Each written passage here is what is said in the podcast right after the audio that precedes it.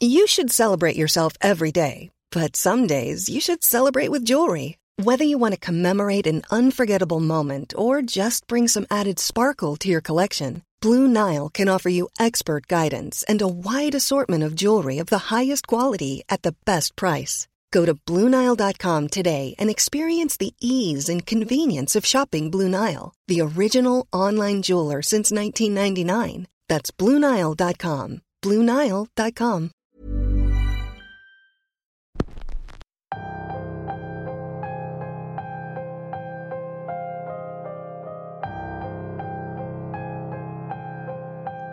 Creo que todos en algún momento hemos escuchado hablar de vampiros. Estos seres casi mitológicos que se dedican a chupar tu sangre, que tienen una vida eterna, una juventud eterna. Son muchas las leyendas las que se cuentan alrededor de ellos, desde que no pueden ver su reflejo en un espejo hasta que pueden morir con el simple olor de un ajo. La pregunta aquí es, ¿los vampiros son reales o son una mera invención de la gente? Bienvenidos una semana más a Radio Macabra. En esta ocasión tenemos un relato bastante personal de una seguidora. Esta persona lo quiso compartir con nosotros, pues es algo que hasta el día de hoy la sigue aquejando. La historia de hoy se titula ¿Quiénes son ellos? y es traída para ustedes solo aquí, en Radio Macabra, su programa favorito de la noche. Yo les pido que escuchen con atención todo el relato, ya que estamos a punto de comenzar. Claudia, te estuve marcando, pero por alguna razón no salen las llamadas. Solo quiero decirte que te amo y que voy a arreglar todo. Mañana por la mañana llego al pueblo ese y hablo con esta mujer. Perdóname por no decir las cosas en su momento, pero nunca quise que salieras lastimada. Te marco mañana temprano. Te amo. Eso que escucharon fue el penúltimo mensaje de voz que escuché yo de Rodrigo. Si pudiera regresar el tiempo, estoy segura que reaccionaría de manera diferente.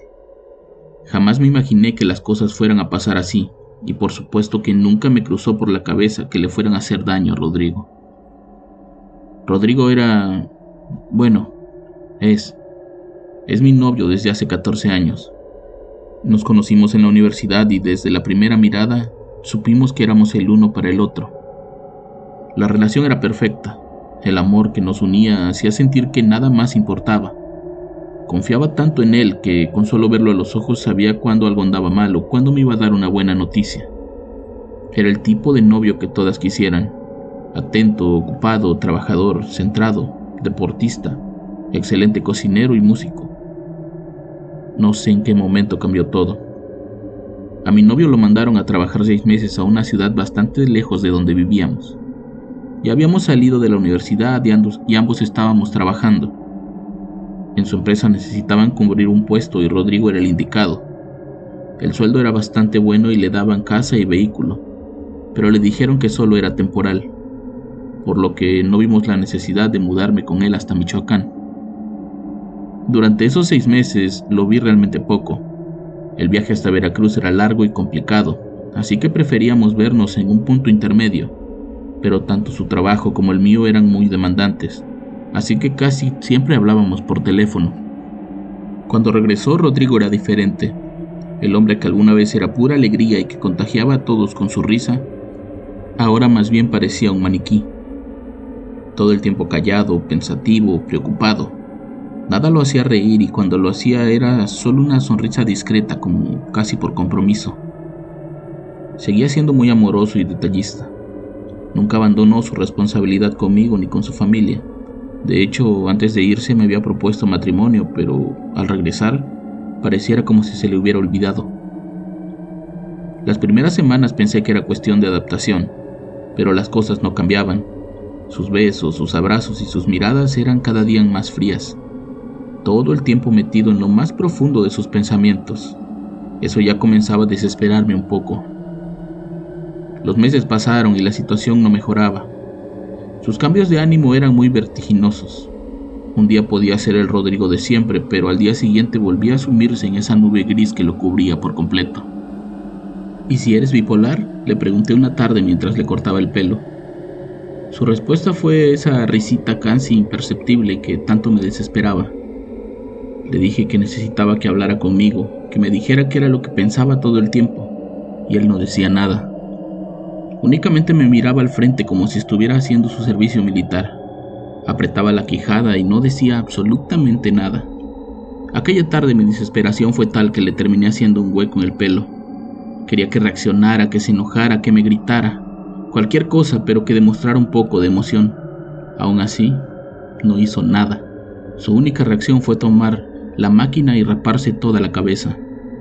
Todo tiene solución, amor, fueron sus únicas palabras. En mi cabeza comenzaba a hacerme toda clase de teorías, desde problemas en el trabajo, o una deuda por drogas o incluso alguna amenaza que haya sufrido en aquel estado, que por cierto no es muy tranquilo que digamos. Yo lloraba mucho por las noches al darme cuenta de que por más amor que nos teníamos, algo nos estaba alejando. Hice todo tipo de cosas para hacerlo reaccionar hasta que hice algo de lo que me arrepiento hasta el día de hoy. Le revisé el teléfono. Había un número que no tenía guardado en sus contactos, pero al que le mandaba varios mensajes. Al revisar la conversación me di cuenta de la razón por la que mi novio había cambiado tanto. Rodrigo había tenido una aventura con una mujer que conoció apenas llegó a Michoacán. Había sido algo de una sola vez, y producto de ese encuentro, ella había quedado embarazada. La mujer en un inicio quería abortar, pero con el paso de las semanas cambió de parecer le dijo a Rodrigo que iba a tener al bebé y que él tenía que hacerse responsable. No quería retenerlo a él, quería simplemente sacarle algo de dinero. Rodrigo aceptó hacerse cargo de todo. A final de cuentas tenía una forma de pensar en que él no hubiera aceptado que ella abortara. En uno de los mensajes Rodrigo le habla de mí y le dice que va a hacerse cargo de todo siempre y cuando ella nunca me buscara para decirme nada. Él lo haría cuando el bebé naciera, la mujer aceptó y hasta cierto punto cumplió. Ella nunca me buscó. El día que le corté el pelo a Rodrigo, le habían avisado por la mañana de que su hijo había nacido y que tenía que mandar dinero para el hospital. Como se pueden imaginar, yo me puse como loca. Sentía que me habían abierto el pecho y me habían sacado el corazón. La tristeza que sentía solo se comparaba con el sentimiento de culpa de él cuando lo enfrenté con el teléfono en la mano. Pasó la noche entera llorando y rogándome para que lo perdonara. Si bien su traición había sido real y no tenía excusa, también era un hecho de que ni en su momento más difícil dejó de pensar en mí, en la madre de su hijo y en el bebé. Pero en ese momento yo no lo entendía. Egoístamente solo pensaba en mi dolor y en la manera de hacerlo pagar. Conociéndolo sabía que iba a ir a ver al bebé, así que le dije que lo hiciera y yo me tomaría esos días para replantearme las cosas. Le dije que en mi vida no cabía el hijo de ese producto de la traición, que viera cómo arreglar las cosas o ponerle fin a esa situación, porque yo no lo iba a respaldar. La verdad es que estaba hablando con el hígado y no con el corazón. Lo repito, si yo hubiera sabido que aquel día no regresaría, todo hubiera sido diferente. Claudia, algo raro está pasando aquí. Estoy en un pueblo entre Uruapan y Lázaro Cárdenas. En la carretera me encontré con una camioneta tipo Ford azul con batea blanca. No tenía placas, pero el tipo comenzó a hacerme el cambio de luces y cuando estuve cerca de una desviación, intentó chocarme.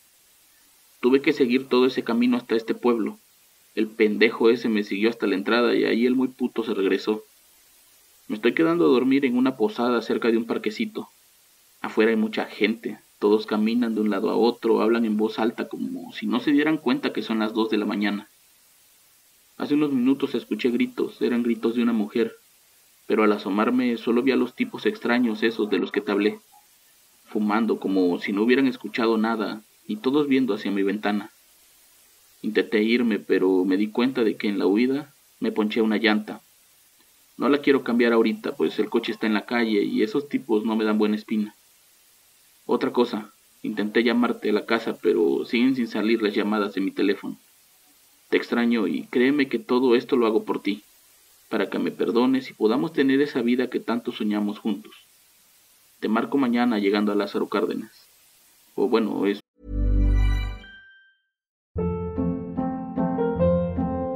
Hold up. Boring. No flavor. That was as bad as those leftovers you ate all week. Kiki Palmer here, and it's time to say hello to something fresh and guilt-free. Hello Fresh. Jazz up dinner with pecan-crusted chicken or garlic butter shrimp scampi. Now that's music to my mouth. Hello Fresh. Let's get this dinner party started. Discover all the delicious possibilities at hellofresh.com. Lo espero.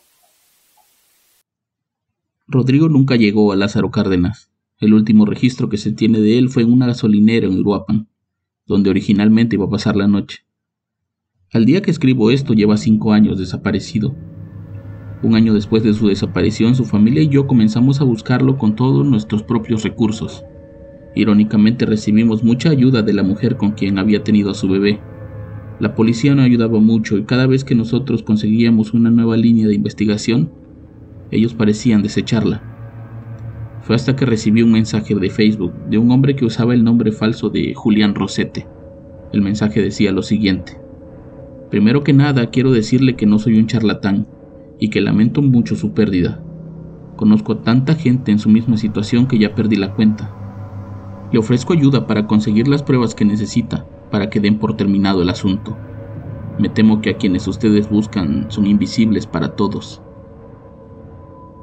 Julián Rosete resultó ser un hombre que decía estar siguiendo los rastros de un grupo de personas que estaban relacionadas con las misteriosas desapariciones en la zona de Michoacán. Según él, son gente que nunca se deja de ver de día y que evita los caminos más transitados. Según su relato, operan como un cártel de drogas pero con un fin diferente. Controlan algunos de los pueblos con el visto bueno de ciertas autoridades. No dejan rastro.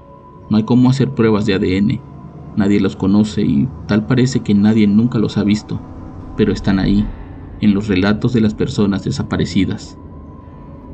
Julián me mandó varios audios parecidos a los de Rodrigo, audios de fragmentos de llamadas o mensajes de voz en los que las víctimas decían ser observados por gente extraña, gente que viste siempre de negro y que no parece dormir, gente que deambula por las calles y caminos observando a todo el que transita por ahí tengo pruebas de que existen, pero hasta el día de hoy yo no he podido capturar a ninguno, me dijo.